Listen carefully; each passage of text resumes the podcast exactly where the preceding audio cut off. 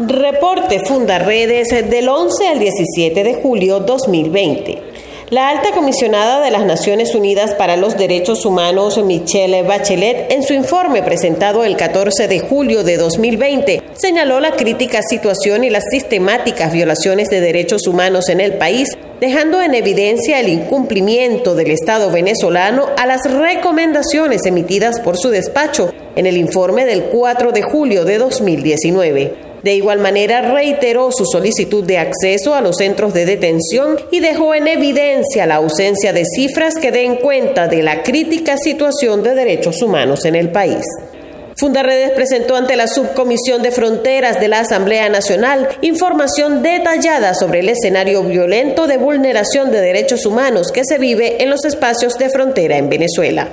La Comisión Interamericana de Derechos Humanos expresó su preocupación por los continuos actos de hostigamiento y estigmatización contra personas defensoras de derechos humanos en Venezuela. Una de las personas afectadas fue el director presidente de Fundaredes, José Javier Tarazona Sánchez, a quien la comisión otorgó medidas cautelares de protección el 18 de junio de 2020. Fundaredes presentó ante la Fiscalía del Ministerio Público cifras de homicidios, desapariciones y enfrentamientos armados ocurridos en los estados fronterizos de Venezuela durante el segundo trimestre de 2020 donde dejó en evidencia un aumento en los índices de criminalidad pese a los estrictos controles y la aplicación de toque de queda en estos territorios como parte de las medidas de cuarentena estricta asociada a la COVID-19.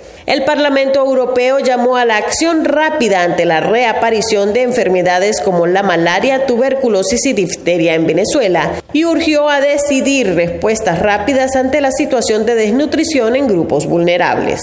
Fundaredes monitorea mediante su red de activistas en todo el país las vulneraciones a los derechos humanos en este tiempo de contingencia en medio de la emergencia humanitaria compleja que vive Venezuela. Y en este seguimiento resalta que la falta de insumos es la que está elevando la curva de transmisión del COVID-19 en el país.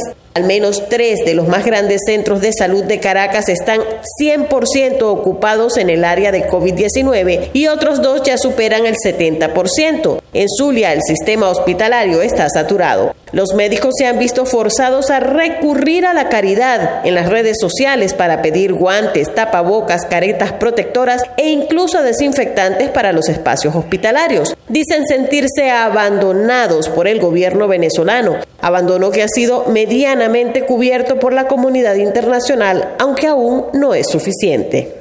Fundaredes desarrolló esta semana un ejercicio de formación en tecnologías de la información y comunicación, así como herramientas 3.0 para la incidencia pública. Igualmente llevó a cabo un taller de oratoria y vocería, así como una capacitación en seguridad digital, conceptos y herramientas básicas, todos dirigidos a defensores y activistas de derechos humanos como parte de su programa de formación permanente. En Táchira, Fundaredes acompañó al personal de salud en sus denuncias ante la Defensoría del Pueblo respecto a la vulneración de sus derechos por falta de protección con materiales y equipos de bioseguridad contra la COVID-19 y las amenazas que han recibido por parte de autoridades nacionales de ser judicializados y perseguidos por organismos como las FAES.